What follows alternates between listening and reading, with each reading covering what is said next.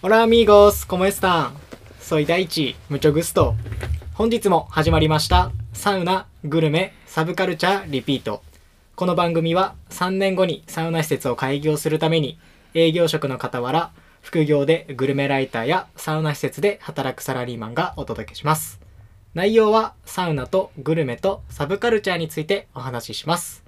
毎回その回のテーマのサブカルチャーについて精通したゲストをお招きし会話形式でお届けします。たまに一人で話す回もありますのでご容赦ください。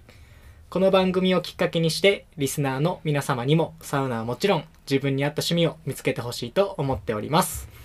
今回も3セットに分けてお話しします。1セット目はサウナとグルメの話。2セット目はサブカルのお話。3セット目は最近のエンタメ事情ということで 3, 3つに分けてお話ししていきます。それではですね本日のゲストを紹介します。本日前回に引き続きしんちゃんに登場してもらいます。よろしくお願いします。よろしくお願いします。はいありがとうございます。どうやって出すぎやろ。今回もとかじゃん。今準回レギはとかじゃ。準レギュかなみたいな。もうレギュラーじゃねみたいな。レギュラーや。うん。なんか毎回違うゲスト来ますみたいな風に言っといても3回連続ちゃん。しんちゃんしかまあまあまあまあまあ、来いやみたいな。最初の方はね。そうだよ。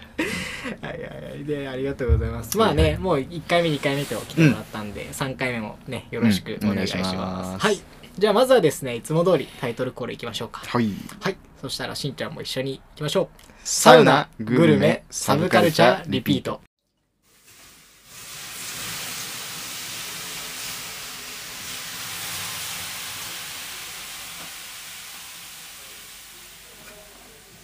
改めまして、こんばんは、川島大地です。慎太郎です。はい、さてですね、それでは早速1セット目いきましょうか。はい、お願いします。1セット目はですね、サウナとグルメのお話です。うん今回はですね、祖師ヶ谷温泉21出たとですね、出ました。得意の祖師ヶ谷温泉ヶ谷温泉21。とあとはですね渋谷にありますあの霊郷というですね、うん中華料理屋さんについて、うんうんうんはいお話ししていきたい。はいありがとうございます。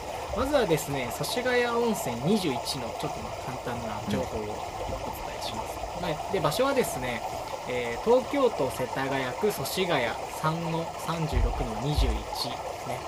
なんか祖師ヶ谷って聞いたらね、なんか懐かしい。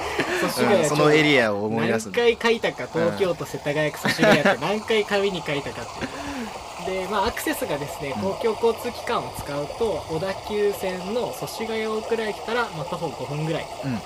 ですね、で、えー営業時間が14時から25時。うんうん。で、まあ、夜1時までやってます。で、えー料金が、まあ、入浴とサウナつけるとあのタオルとバスタオルがついて730円。ほ安いですね。安いな。ありがたいですね。でね、まあ、なぜこのタイミングでう。うん。あの祖師ヶ谷温泉21を紹介するのかなんですけども、まあ残念ながらですねちょっと施設の老朽化に伴い2023年の3月末3月31日をもって閉店してしまいました。そうなんですよ、まあ、だからちょっとここで感謝の意味を込めてですね、あの今日ここで祖師ヶ谷温泉21をですね紹介できればと思っておりますでねあのまずまあしんちゃんとのこう話になるけど、うんうん。ね上京して俺ら最初に住んだ町がそうやね。祖師ヶ谷というか、うん千歳烏山っていうところで、うんあのまあ、めちゃくちゃ家も近くて、うんね、2人最寄り一緒やったけん、うんうん。ね、学校終わりとかさバイト後とかよく行ったなっていうところで、なんかそういう思い出の場所がなくなるとめちゃくちゃ寂しいよ確かに。この何？サウナ、銭湯閉店の流れがまたここにも来たのか。ね祖師ヶ谷21にも来たのかっていうとこでもさ昔から結構人おったよねお客さん多い。多かった、多かった。ねなのにまあ閉店っていうことは、うんまあなんかね売上動向っていうよりかはまあ老朽化っていうところで、うんうんまあすごいでかい施設やけどねうんね。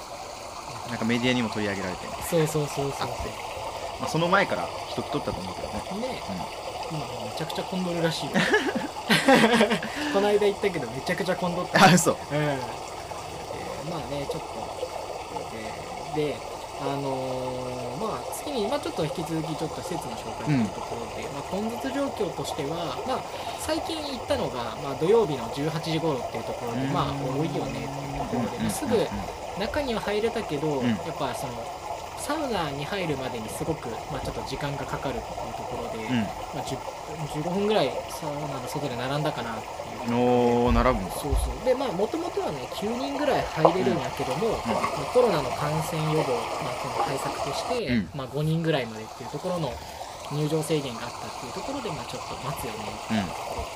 うん。で、えっとでまあ、ちょっと簡単に施設、まあ、情報を言うと、うん。まあ、入るともう広い休憩スペースありますよ、まあ、みんな本読みながら、まあ、テレビ見たりとか。あそこの休憩スペース。ね。まあ、テレビ見たりとかなんかマッサージしたりとかね、うん。なんか飲み物飲んだりとか。ですごい開放的なスペースで、まあ、めめちゃくちゃ清潔感ありますよ。と、うんうん。でねあの自動販売機も多いし飲み物充実してますよっていうと。受付のところにもあるし中入ったところにもあるけ。ど、脱衣所のところにもあるっていう。そうそうそうそう。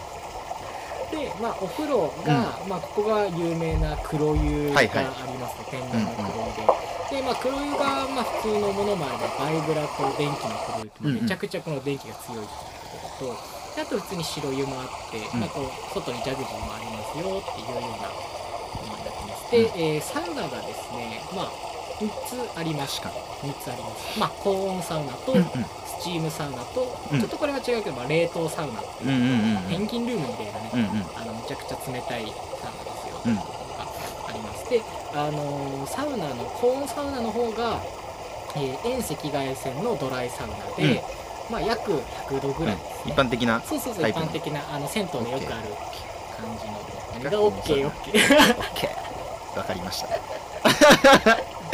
オッケーオッケーうるさい何が OK 把握した。把握できた。ちょっと先言っていいですか？ふざけすぎ。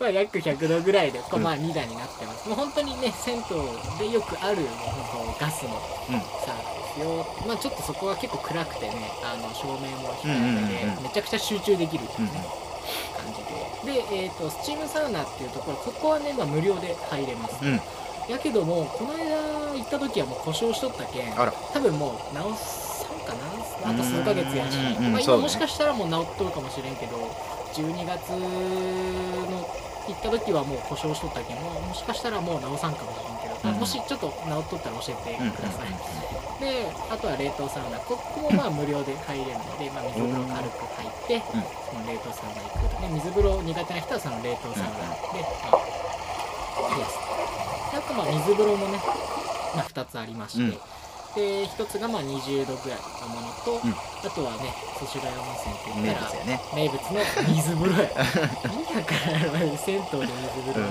あねプールある。プールね。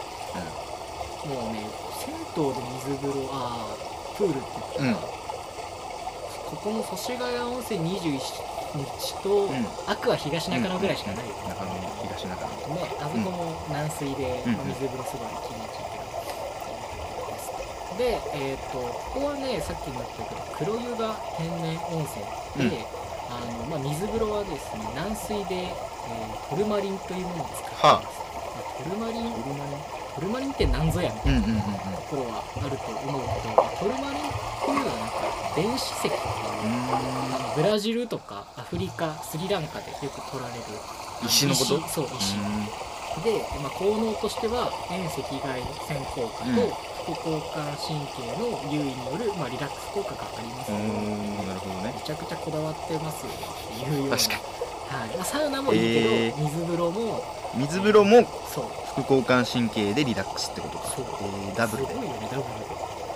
ダブルに尽くせる。よ確かに。ねなんかでもしんちゃんはどうなんかその藤ヶ谷温泉21、うん。なんか感想というかここが好きみたいな。まずね広い。広い、うん。めちゃくちゃ広い。ね銭湯ってなんかこう割とスペースがなくてちょっとチャキチャキ入るよみたいいはいはいはいはい。感じのスタンスというかう多いけど。もうもうマジ広い。しかも浴槽じゃないスペースのとこも広くてくつろげるかな。出た後もくつろげるかになっていうのはなかなか他にない。結構銭湯東京の銭湯でマジで一番でかいぐらいに属するところかな広いよね。うん本当に天井もめっちゃ高いしね、で意外と知らない人多いと思うけど、うん。あのまあ整いスペースとか休憩スペースはプールの前で整えるけど、ん。あ実は風呂出てすぐ右側にあの縁側みたいなのがあってあのめっちゃ古いなんか昔の健康器具とか置いとうところが実はあそこがめちゃくちゃ整えるうん。の静かで暗くて。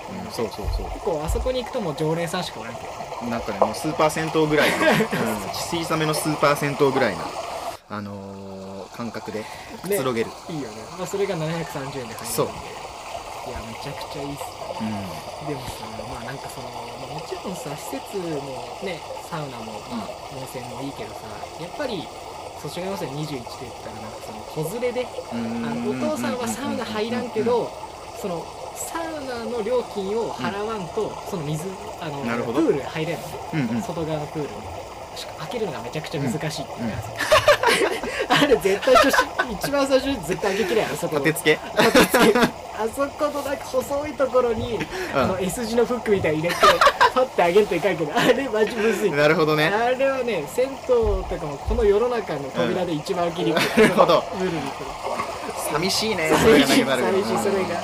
大体それで、うん。開けるのが上手い人も常連やな。開け方と踊っといたらそうあのあこれ初めての人やなっていうのがちょっと分かるっていうそこでわかる。っていう。祖師ヶ谷温泉21あるある。めちゃくちゃ分かりづらいあそこで話含ませられるのなかなかおらんだ、うん、立て付けの問題。そうそうでやっぱりそのお父さんはサウナに入らんけどそのサウナ料金を払って、うん。子供にプール入らせるためにサウナ料金払ってほっこりするね。でそうほっこり。もうなんかさそういうなんていうかな。ね親子はいはいはい。でさ楽しめる場所っていうところでその銭湯があるっていうのは本当になんかねいいなんか良さ日本の良さかなっていう、でさなんかそういうのがさなくなるっていうかさやっぱ大人も悲しいけど子供がもっと悲しいよなっていうような。なんかそういう上祖師ヶ谷のあ上祖師ヶ谷じゃない。それ俺がもともと住んどったとこ祖師ヶ谷のなんかさ、風物詩がさ、うん。一つなんかこうなくなるのがちょっと寂しいなと確か思うよね。いやでも本当にありがたいね。あのいい施設だったんで、うん。本当に感謝ですか。に、うんまたね閉店前にあとそうね3回ぐらい3月末までねは行き3回ぐらいは3回ぐらいは行きたい、3うん。ぜひ。2週間に1回ぐらい。ぜ各週でひいやこのラジオよりも頻度高いよ、うんうんいやでもぜひぜひ。あの皆さんもねあの3月末の時なんでぜひ行ってもらえたらなと思います、確かに。トップランクのいい銭湯やなとは思うけど、めちゃくちゃいいよね、うんじゃあ次はねまあちょっとまあグルメのはいはい。話っていうところで、あの霊郷っていうところで。これも。ねまあちょっとね祖師ヶ谷周辺も結構いいお店多いけど、うん。ちょっとやっぱ渋いお店が多くてなかなかこう紹介するのだなみたいな。でも結局ね祖師ヶ谷とかさ、まあ、こっちの方面来る人はさなんか結局渋谷を経由してくる人が多い。けど、うんうんうんうん。まあちょっと渋谷のお店っていうところで、あの霊郷をちょっと紹介できればなというふうには思ってます、でえー、とまず、まあ、住所やけど、まあ、東京都渋谷区道玄坂、えー、2の25の18、まあ、道玄坂のところにありますね、っていうところですね、であのー 実際に今あそうでアクセスはもうほもう渋谷駅からどれぐらいっけ？徒歩3分ぐらい、5うんそうね。分ぐらい、うんまあ、で着き3からます5分ぐらい。まあめちゃくちゃ駅近のいい場所にあります。よ、うん。で今現在あの今2月5日なんやけど、うん。2月5日現在の食べログの本数がまあ3.51なるほど。やばいよねでしかもログが1222もあるすごいよ。これだけあって。これレビューの数ってこと？レビューの数。へすごいよね。本当に。まあ、めっちゃ人来とったけどね多いねめちゃくちゃ広いしね。席数もだってどれぐらい？あるっけ130席ある。よ、うん。渋谷で130席そう。えぐいね下もあるっちゃしかもある、うんうん書いてない入れてくれんよ、うんうん。そうそうです。で、えっと、結構行く時俺らがよく食べるのはもう、うん。エビチャーハン、うんうんうん。エビ。もうこれがもう名物で、ねもうこれが、えっと、1000大体1100円ぐらい。1089円ぐらいで食べれますと、であと、まあ、またたまに食べるのがまあ水餃子、まあ、これが6個入って1028円、で確かあれよね。なんか昼焼き餃子出してくれんよね。あかもね。確か。メニューになかったな。なかったっけ、うんそもそも。断られた気がするな。あの焼き餃子ないよみたいなこと言われたうんうんうんうんうんまあなんか結構ね、その場で作らない関係か。などうなんやろうね。結構適当なお店です、でえっ、とまあいつもコンドルっちゃコンドルけどやっぱ130席あるんでそこまでね。回転は早い。そう回転早い、なんまあ並ぶことはないかなというふうに思います、であとはもうめちゃくちゃまあメニューが多いって、まあ、悩みますよ。っていうところでまあちょっとカニあのエビチャーハンだけどもうめちゃくちゃビジュアルが綺麗。もう本当にまん丸な綺麗なボーンってチャーハンに大きいエビが5尾、うんうんその見た目もねすごく綺麗に美しいチャーハンでしてでちゃんとねそこチャーハンももちろん美味しいけどすごいのがさちゃんとエビをさ別で揚げて なんかそれを乗せてくれてるっていうなんかそういうこだわりみたいなのが、はいはいはい。やっぱりねこのチャーハンがすごい確かにエビチャーハンやなねめちゃくちゃエビチャーハン、うん。もう多分こっち来た人ほとんど8割ぐらいは、これエビチャーハン頼んどるよね、だけどまあぜひねここに来たらエビチャーハン食べてもらえたらな。まあ水餃子はまあまあキャベツ豚肉ニラっていうところがまあ基本的なシンプルシンプルだけどまあ美味しいのは美味しいけど、まあ、別に頑張って頼まんでもいいかなぐらいの あのそれ以外のメニューはこう頼んでもらった方がいいかなと思って、まあ、まず来たら絶対エビチャーハン食べてほしいなっていうことで。ね。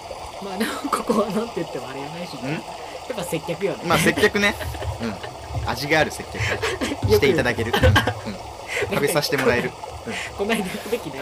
この間行った時。えっ、とお客さんのにリュックをあの無言で移動させよう やば。やばやばいよね。なかなか、超雑よね。うメニュー投げてくる。メニュー投げてくる。メニュー投げてくるよ。そそういうスポーツかなかっこいい。いかっこいいかっこいい。や本当にもう。であのそう。透明の仕切り。はいはいはいはい。飛沫パーテーション防止パーテーションねのそうはい。仕切りとかを。はい。すぐ1分に1回ぐらい調節しようって。いやいやそんなそんな客お客さんまだ隣に来てないし いいやろみたいな。すごいあのパーソナルスペースが近い。うわうわきつうわそここだわってくる。こだわってくる。キモいね。いやキモいねとか言っちゃうからいやでもすごいよね、うん。なんて言っても本当に強烈な接客なんでね、そう。独特のオペレーションで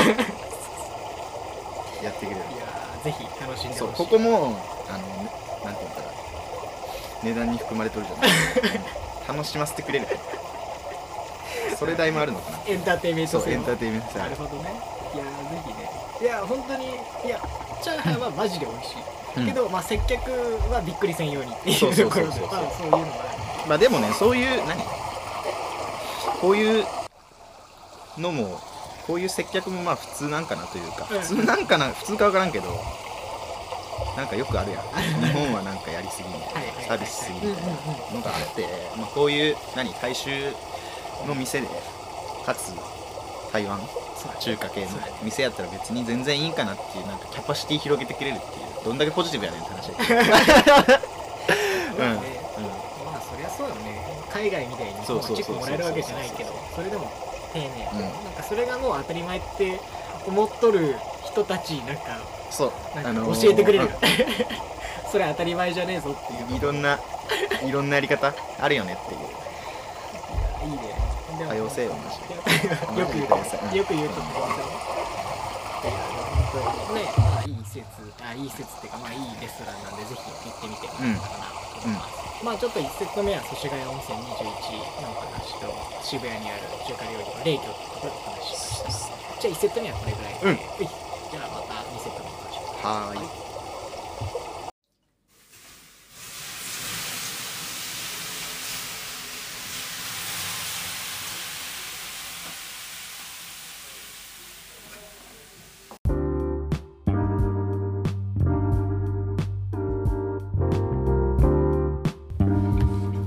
そしたら2セット目もいきますか。はい。はい、またちょっと2セット目をロウリュの音をね、うん。流してみました。はい。じゃあね、まあ、2セット目はサブカルチャーのお話っていうところで、うん。まあ、別にサブカルじゃないけど、うん。まあ、ちょっとここはちょっと本のお話をしていこうかな、はいはいはい。読書というか、まあ、好きな本の話とか、あのおすすめしたい本のお話っていうところを今日はできたらなというところでねちょっとまずしんちゃんの、うん。あのまあ、今日紹介したい本ちょっと聞きたいんやけど、うんちょっと聞いてもいいどういう本今日紹介してくれる？これは「ザ・会社改造」っていう本へをえ紹介したくて、はいはいはいはいはい。本ハマるきっかけになったものはい。かな、へー。とは思ってて、えーそう。でまあこれは三枝正っていうえっ、とねプロ経営者うんうん。が書いたうそうそうそう本なんやけど。でまあある上場企業のえっ、と社長に、んうん。えー抜擢されまして、まあ、その会社を300人規模から1万人規模に伸ばしますよ。その過程を書いたおそらくまあノンフィクションの会社。うん。ノンフィクションの、えー、と本かそうね。まあ割とちょっとドラマ仕立てな感じ。ドラマ自体そうストーリー自うん体うん。で、えーとまあ、その中で、いえーと経営に関するノウハウみたいなところだったりも書かれてあるかなのストーリーの間にこれこれの用語はこういう感じの説明で経営学ではこんな感じで出てきますよみたいなところ知識的なところもある。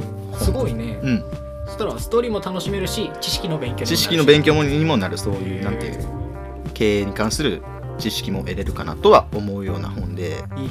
そう、まあ、きっかけはね、うん。就活の時かなこれあへー。がそう。でバイト先の先輩うん。が何人か就職しとった先が、えー、とこの三枝さんの会社で。えそう。でまあちょっと読んでみようかなみたいな、うん。まあ、面接ここも受けてみて役に立つやろうかなっていうなんかねまあ横島な理由じゃないけど。初めはそういう感じで読んでみて、ね。そうそう。でおもろくて、はいはい。えー、とこの人の本何個かまた読んでみたよっていうのはあるかなっていうものでなんていうかな。これきっかけにはい。なんか会社経営経営だったりはいはい。そういう、まあ、組織の話。はいがやっぱり俺って好きなんやったなっていうのが再確認できたところ。であとは何その経営者っていうなんかリーダー的なものに前から結構憧れみたいなのがあって、うん。それそういうのがかっこいいなっていう自分そういう好き嫌いの一番大元の部分みたいなのを知れてよかったかなとは思ってそっからなんか、まあ、試行錯誤というかうん。いろいろあったけど就職活動社会人になるまではい。なんか考えがより深まったかなっていうなんかきっかけの本かなとは思う今さそうん。の会計事務所でうんうん。さ働いとると思うけど結構やっぱそれ影響影響ある影響ある、うん。あのーそもそも経営者相手に仕事してみたいな、経営者ってどんな人種なんかなみたいなのも知りたかったっていうのあるけん。はいはあのーお客さんが社長さん。の職業に就きたかったなっていうのがあったけん、まあ、会計事務所に、えー、と就職したよっていうこうなんていう今働いているところの理由にもなる、うん。そんなきっかけの本かなと。思う。そう。じゃあ結構その人生のターニングポイント。タイミングポイントやね。ね。うんうん、そうそうそう。へうん。まあこの本ね、まあストーリー仕立てで、ーうん。こう、なんていうかな。組織を動かすにはどうのこうのみたいなところが書かれとって、なんかこうね、社長自ら現場に出て行って、はいなんかハンズオンっていう言葉がカタカナで使われてるんやけど、うん。もう社長自ら手を動かしてみたいな感じで、えっ、と、組織を動かしましょうねっていうところの、なんていうかな。論理と情熱で人は動きますよねっていうところの情熱の部分が割とメインに書かれてはおるんやけど、うん。で、まあ、この人もともと、まあ、エリート街道を走っとった人やけん、うん。まあ、もちろんそういう何理論的な部分もあるよねっていうところのそのバランスがすごく取れとるうん。ところ。あのー知識だけじゃ人はついてこんしは情熱だけじゃついてこんしっていうところがまあ当たり前かもしれんけどもう一冊にまとめられとる。すげえこうね閣下するような本というか、いはいはい。はいへえ。なんかいいなと思ってえじゃあさなんかこの本はなんかどういうなんか人にこう読んでほしいなみたいななんかある？どういう人にこの本はねえー、と経営にまず興味ある人。はいはいはとあとはそうやねなんか起業したいないとか、うんまあ、起業したいなじゃなくてもいいけど。うん。うんそうやね。そういう人に興味あるあの見てほしいかな、まあ、あとは就活生とか。あいいね、うん。確かいいと思う。にしんちゃんも就活の時読んでるそう。ねで何？働く働くっていうかなんやろうね、うんうん。まあ、会社ってどんな感じなんかなっていうところ、うん、考えるきっかけになっそういう人たちをそう。いや真面目やね。何急にいや急急にという。俺ね いや超確か真面目な話。に超真面目な話、うん。うん。全然面白くなくて。まあでもまあそんな感じでね。全う然ん。まあ今日は真面目な一面もねしんちゃんの、ありますよね。結局ね。ギャップね。ギャッ結プ。ね局はギャップそうそうそうそう。結局ギャップがあるやつはいいもんね。そう。コロってなるから。あれが？いやいやいやありがとうありがとう、うんじゃあそしたらねじゃあちょっと俺も本紹介しようかなと思って、えー今回ねちょっと僕が取り上げる本をね「えー人申請の資本論」っていううん。本で、えっと、この本はね、えっとね、集英社新書からね、2020年の9月に発売された本で、えー作者はですね、斉藤浩平さんって言って、確かね、この人、大阪大学やったっけな？大阪市立大学っけ、うんうんうん。あ、そうやね、大阪市立大学の、えっと、准教授の人が、あの書いた本でして、で、実はこの本ね、2021年の新書大賞第1位取っとる、まあ本当にすごく有名な売れた本。でそう。あなるほど売れた本で、あの結構ねこれ読書好きな人とか経済とか勉強してる人は多分もう知っとる。人かうんうなん。と思ってますと、はいでねなんかそもそも、まあ、なんでこの本を取り上げたのかっていうところで、うん。あの第2回でね前回お話ししたあそのスタンダップコメディのうんうん。話でさ、うん。あのー松本博さうんんうん。の話したと思うけど、愛知のその公演行った時にはい。あの本の紹介でその松本博さんがこの「人申請の資本論」っていうことをスタンドアップコメディのそのテーマにした。なるほど。でそれであのこの本の紹介してくれてめちゃくちゃ面白そうやなと思って、まあ、こう読んでみたっていうところが、まあ、こうきっかけやったかなっていう、であのこの本をね読んだおかげで、うん。なんていうかなこのめちゃくちゃこう資本主義っていうものにこう興味を持ったっていうところがあって、うん。まあなんかこう大体まあどんな話なのかみたいなうん。あのまあ、社会主義というかはいはい。のそのマルクス資本論っていうのを書いたけど、まあ、実はその資本論っていうのは終わりじゃなかった実は続きがあってうんっていうので、あの死ぬ10年5年とか10年ぐらい前からもうマルクスって実は世にいろいろ何も出してなくて。であのその間何をしとったのかっていうと、めちゃくちゃこうインプットをして、うん。あのメモにどんどん、まあ、本とか、まあ、メモ用紙とかにどんどんどんどんいろんなその当時の考えをどんどんどんどんどんどん書いて、うん。で書いて書いて書きまくってでもそれを世に出すことなくあの死んでしまった。はいはい。であの何年か前にそのメガっていううん。あの団体があって、うん。そこはなんかこのマルクスのあの昔のその書き残したうん。あのものを集めていくみたいなその世界各国のこの斎藤浩平さんとかも多分その中のメンバーで、はい。なんかその世界のまあ有名な経済学者とか、んそういうまあマルクスの思想に興味がある人とかがあのどんどんその探しまくって見つけて、それをこう集めて集めてっていうところで出てきたのがこの人申請の資本論みたいな感じの話ででマルクスって社会主義なイメージがあったけどうんうん。実はもう晩年って全然社会主義じゃなくて、うーん。この資本主義の危うさみたいなことを書いた。っはいはい。ていうところであのこの本に至りますよっていうところで、うん。うんうんうんいやなんか本当に要はその資本主義でやっぱこうお金稼ぎをしようとすると、やっぱこう地球温暖化っていうのはこうやっぱどんどんどんどん進んでいきますよっていうところと、あともうこの本さめちゃくちゃパンチ効いとるなみたいな思ったのがさはい「はじめに」っていう一番最初のやつで、うん。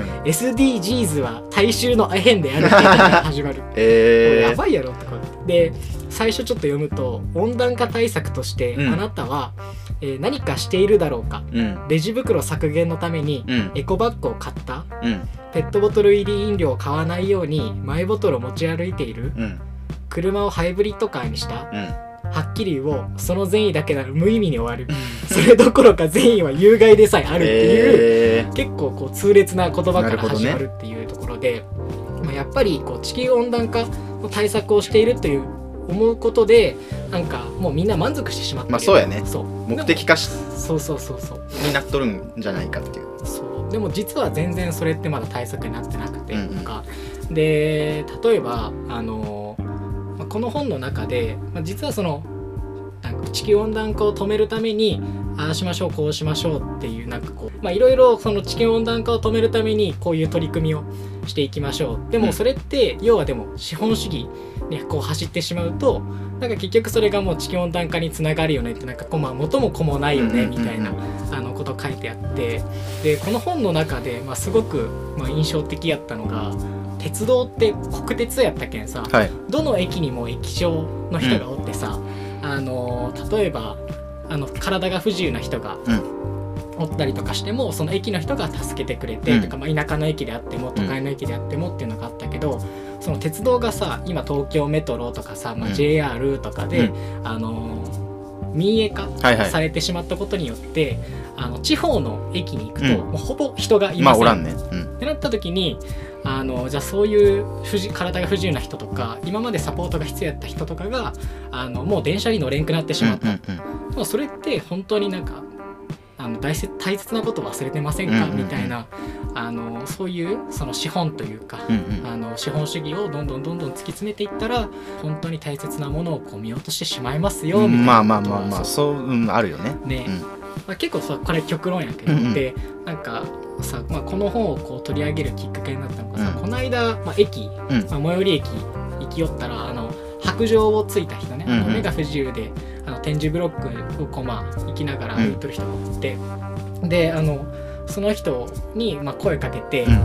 えー大丈夫ですか?」うん。まあ、よかったら駅まで一緒に行きますよ」うん。で駅まで行ってそしたらあのもうめっちゃさ駅ってさなんていうか乗り場とかもいっぱいあるしさ、うん。なんていうかなその分からんやん。どこどこ乗っていいか、で大きい駅とかやったらさ、うんあの誰かがこう助けてくれるとかさ、駅員さんがおるけんさ駅員さんにさ聞けば、まあなんとかしてくれるっていうのがあるけどさ、それこそなんていうかなそのもう田舎とか地方の小さい駅とかに行ってしまうともう人がおらんけんさ助けてくれる人もおらん駅長さんもおらんっていう風になったらその人たちも本当に十分なサービスが受けられんくなってしまうっていう、まあなんかそういうところになんか危うさをすごい感じたなと思って。うんやっぱりこうねお金儲けとか効率的なことばっかりこう取りあの考えてしまうと、うん。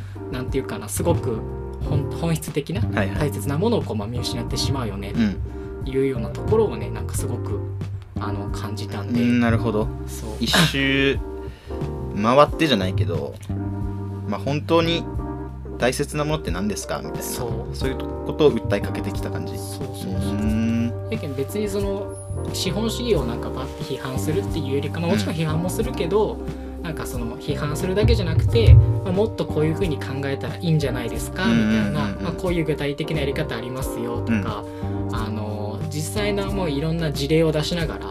あの教えてくれるあの本なんで、うーん。なるほどまあね今後もねあの社会のこととか経済のこととかも、あの興味を持てるきっかけになるいい本なんじゃないかな。斎藤浩平さんの本ね。はい、斉藤浩平さんの「人申請の資本論」ぜひよかったら読んでみてください、うん。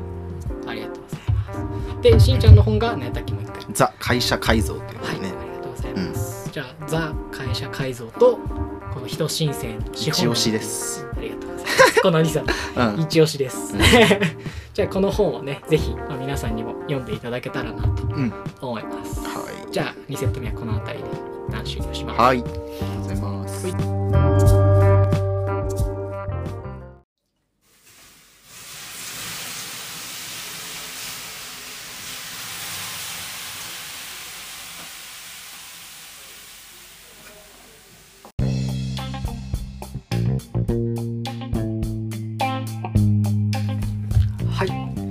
そしたら3セット目もいきましょうか。はい。はい、えー、3セット目は最近のエンタメ事情ということで、はいはい。えっと、今回はですね、うん。あのちょっと昨日行ってきたばっかりの大竹新郎店についてちょっと話したいなうーん。なるほど。大竹新郎っていやわからん。大竹新郎さん。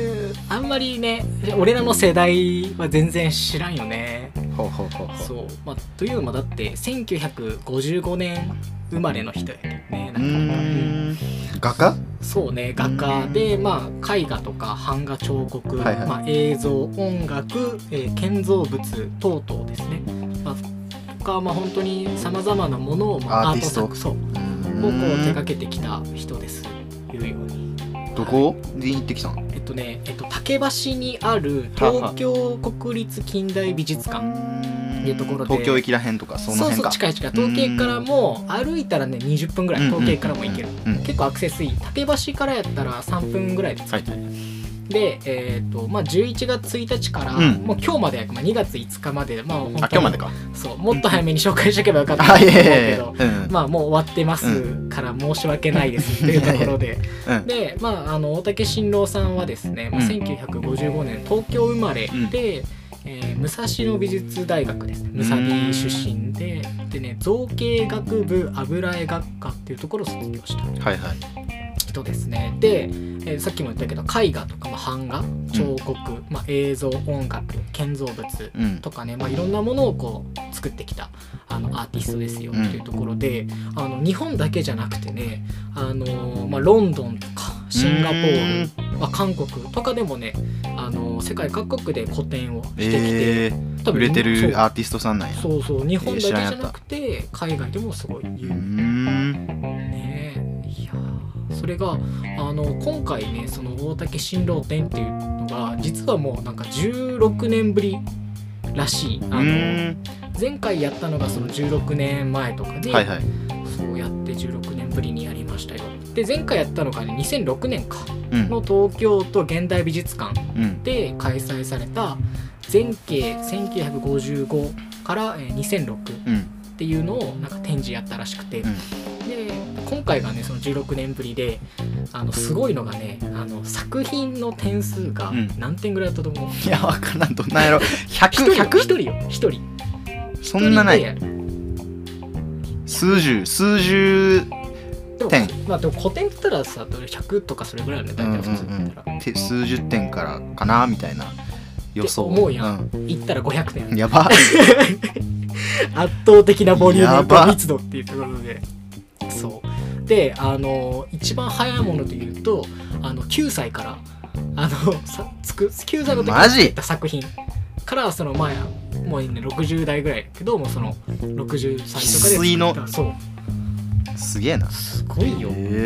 すごいよね500点。もう本当に量に圧倒されて1階がもうめちゃくちゃ、まあ、結構広いんやけど1階でバーって、まあ、また2階もあってっていうような確かに。いや9歳からってまああるね。確かに。見応え満点で確かに大人が1500円ぐらいでうん。見るだけ。またねちょっといつやるかわからん確かに。また16年後かもしれんしね。そうとよ。えー、レアやったったい。そうめっちゃレア。うーん。やし、まあ、もし東京でね終わったとしてもまた他でもやるかもしれないしそうまたぜひ見てほしいなっていうところで今回がねこう7個のテーマで、うん。えっと、作品をこう作ってます。世界観を表現してますと。で1つ目が、まあ、自分の字と他の人の他。うん。他人の他で自他っていうとこうろで。でもう一つが2つ目が記憶、はい。で3つ目が時間。うん。で4つ目が移行うん。で5個目か。が、えっと、夢と、えー網膜。網膜。そう。目？目のこと？かないやで6個目が層。あの層。層。何何層とかの層。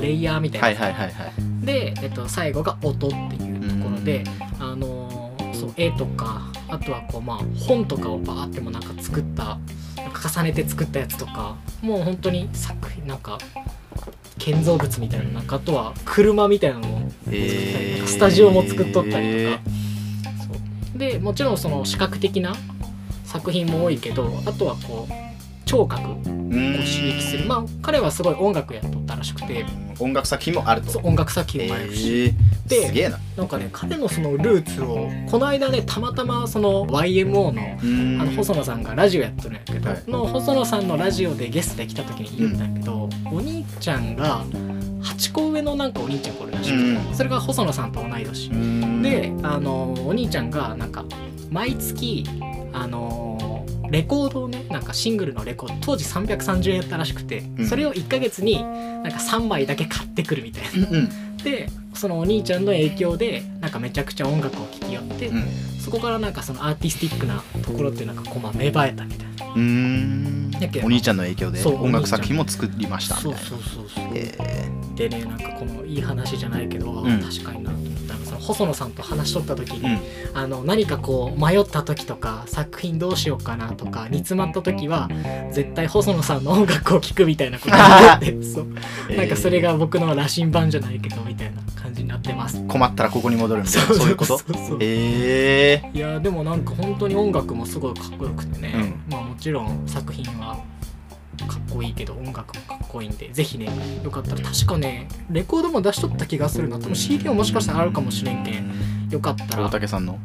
そう大竹えさんの、ー、よかったらぜひねあの調べてみてもらったら。知らんやった。うんなんでこれい行くことになった大竹新郎さん、うん。なんかもともとからなんかちょっと名前は知っとって、ただ佐久間さんの「あのオールナイトニッポンゼロのラジオであそのプロデューサーじゃないけどそうそうそうそう。テレビの？佐久間さん？そうめっちゃ好きな佐久間さんが、えっと、最近の良かったエンタメみたいな話をラジオでする。へー。そこで大竹新郎店がすごい良かったですって言っただけ、まあ、行ってみたいなと思ってでそれでチケット取って楽しみにしとったらたまたまその細野さんのラジオでもやっとってあこれはもう行くしかない。タイミングがあったそうそうタイミングが。あってへやってみました。ーなるほどね。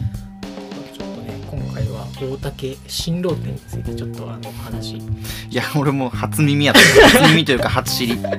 大竹さん。いや今知った、うん気になるね。いやねいや本当にもうちょっと早く紹介できればねこう聞いた人もいけたかなと思ったけど。まあ、愛媛と富山でなんか5月8月ぐらいにやるらしいあけん。まあ。そっかそっかそっか。まあ行きにくいかもしれんけど。まあでも行く価値は十分にあると思う、えまあもしかしたらまたちょっと16年後になるかもー、ね。作品が次700ぐらいになる。テーマもなんか 10, 10何個ぐらいあるかもしれない、ね。今回7個は可愛いもんかもしれない。本当にえー、大竹さんね。ね、でもやっぱりこういう美術館とかね博物館とかもなんか行けたらいいよね。うん前しんちゃんとだって岡本太郎展とかも行ったね。ね岡本太郎は好きやったっけねうん。やっぱ本当に、まあ、東京に住んどるけんね、うん。やっぱいろいろそういう展示とか多いしね。なんかそれは、ね、東京に住んどんならぜひ行って行きたいよね。確かに。なかなか行かんけんな俺。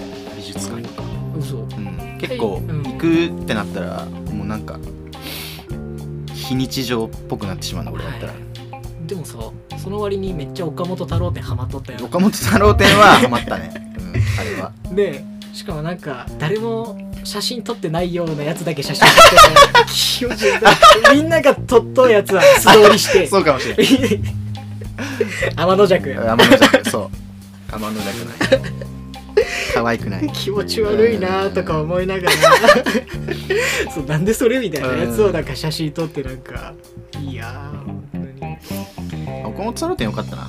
にねうん。よかったよね。また後で行きたいなと思うし。ねなんだかんだ結構グッズも買ったしね。俺あれあとすぐ本2冊買ったよ、あマジ？うん、何買った？えっとね買った本が自分の中に毒を持ああってるやつと、はいはいはいはい。すごい有名なやつと「美の世界旅行」えー。そう岡本太郎の本でエッセイ的なやつじゃなくてなんかこう紹介する的な。うそうね。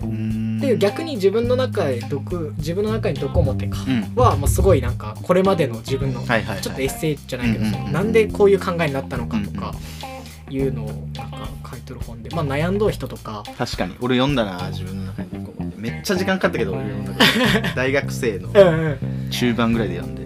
結構でもちょっと一回じゃ理解ちょっと難しいかもしれないまあ確かにちょっと過激っちゃ過激なね内容も書かれてるかもしれんけど自分の中に毒を持ってもおすすめやな。うんいやいいよね。本超いい本よね、なん。本当にいやすごい赤裸々に書いてある、うんなん。か昔の彼女とかの話とかさ。ああ書いてあるかもね。うんいやー岡本太郎も面白いけど、まあ、本当に大竹新郎もやっぱね日本にはいいアーティストがたくさんおるんでまた今後もねあのこういう展示が紹介してくれたらね全然知らんやったけんしかも有名な人やったっていうのは知らんやった。いや本当にいいラジオなんじゃないですか？こういうのを紹介できるな。確かに。いやいやまたねちょっとこういうのは早めにねまだ見に行けるうちに紹介できればなと思うんで、えー、はい。楽しみ。まあちょっと最近のエンタメ事情ということで、うん。あの大竹新郎店についてちょっとお話しさせていただきました、はい。はい、じゃあちょっと今回はまあ短めにこれで3セットで終了したいと思います。うんありがとうございます。はいありがとうございます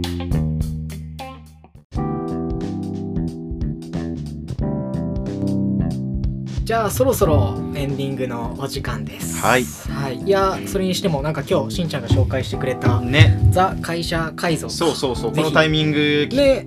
でねまたこ確かうに。一回就活とかで考えたことがまたね、うん。えー、と振り返れて。ね。いや実は俺も1年前ぐらいに買ってまだ読んでなかった、ね第一日だったけどさ。そう。積み本になっとるけどさ、えーうんうんうん早く読んでみようかなね、1年前とか買ってもう95万部とかやけ。どもしかしたらもう100万部とか売れたかもしれないかもしれん。いや結構ねなんか結構ねこういう本がバイブルになってますみたいな結構多い。しいやまた早速読んでみようかなと思います。オッケーオッケー。大地は紹介した本でなんかこうちょっと今改めて紹介してみてみたいなのでなんかある、あー本。うん、本でなんかその紹介。人申請の資本論さ、はいはいはいはいはいまあこう読んだタイミングと今紹介したタイミングとやっぱ時期的には違うわけやでなんかこうなんていうかな感じたことの違いじゃないけどやっぱりこの時思ってたこととかあんま変わってないなとか、まあ、ちょっとやっぱり考え方変わったなみたいなのでいやあるね。めちゃくちゃ、うん。あその本の中で、うあのこの斉藤さんが言っとうのがさ、結局東東京とかまあまあアメリカとか、まあうん。いろんなさそういう大都市というかさあのに住んどる人たちって結局その自分たちがさあの地球温暖化を進めとるってことやっぱこう気づかんみたいな。ん。なぜかっていうと自分たちはそのあんまりその実害がないはいはいはいはいはい。でも実際に実害があるのは、あの何にもその社会とかまだその全然発展してないうん。東南アジアとかアフリカの人たちがやっぱりその自然のしわ寄せが来とるっていうところに確かになみたいな。やっぱ気づかんからこそあの身近じゃないからこそなんか危機感ってやっぱ生まれんよなと思って。まあなんかその本を読んでから俺は絶対もうマイボトルを持ち歩いとるから。さっきさすがさっき書いてあったけどでもさっき書いてあった意味がないって書いてあったけど。あ意味ないんや。いやでもまあ,、えーちゃんと持ち歩いてるんで、ぜひね。であとそれをねうんきっかけにしてあの興味持って読んだ本がまたちょっと紹介になるけど持続可能な資本主義っていうなんか新井和弘さんっていう人が書いた本があってこの持続可能な資本主義っていうのはなんかこれを地球に優しくあの継続的にこういい資本主義をこう作っていくためにはっていうのをこう論じた本なんで、えー。ぜひあの人申請の資本論と一緒に持続可能な資本主義っていうところをぜひ2枚あ2冊か読んでいただけたらと思います。なるほどね。資本主義系でなんかこう大地が興味ある本が続いたというか。そうですね。一応ちょっと意識高い系やらせてもらってるんで。紹介する本二人とも真面目感やらせてもらってるんで、うん本当にね。いやいやいやありがとうございます、でまあ引き続きちょっとね、まあ、リスナーさんのからのね、まあ、おすすめのサウナ教えてとか、まあ、またねまたなんか面白い本教えてとか本とかねいいね。うんなんか何でもねあとはこのいや全然話面白くないんやけどいつから面白くなるんですかとか。そろそろ本気見せてくださいみたいな。めちゃくちゃ本気出してるけど。これが私たちの100%ですみたいなそうね。あと長いんですけどとかでも全然いいし。なんかそういうのをね、うん。引き続全きなんか然感想募集してるんでね。いいも悪いも全然もらえると。あの本当にいっぱいあの問い合わせというかこのお便りをくれる人にはもう言ったけど、あのサウナの銭湯とかのタオルプレゼントするんで、うん。マジで、あのぜひよろしくお願いしまお願いすします。はい。じゃあまたあの引き続きですねあの番組やっていくんですけれどもあの、まあ、番組のインスタグラムっていうのはいはいますんで、しんちゃんちょっとまたこれのうん。アカウント名アカウント名はねサウナアンダーバーグルメアンダーバーサブカルチャーアンダーバー、えー RPT っていうこれ全部ねアルファベットでアルファベットはい、はいえーいうアカウント名ですんでぜひぜひフォローの方お願いいたしますよろしくお願いします。はい。じゃあですね、さて、次回はどんなサウナ、グルメ、サブカルチャーに出会えるのでしょうか？はいはい本日の相手は、私、大地と、慎太郎でしたはい。また次回お会いしましょう。 Hasta luego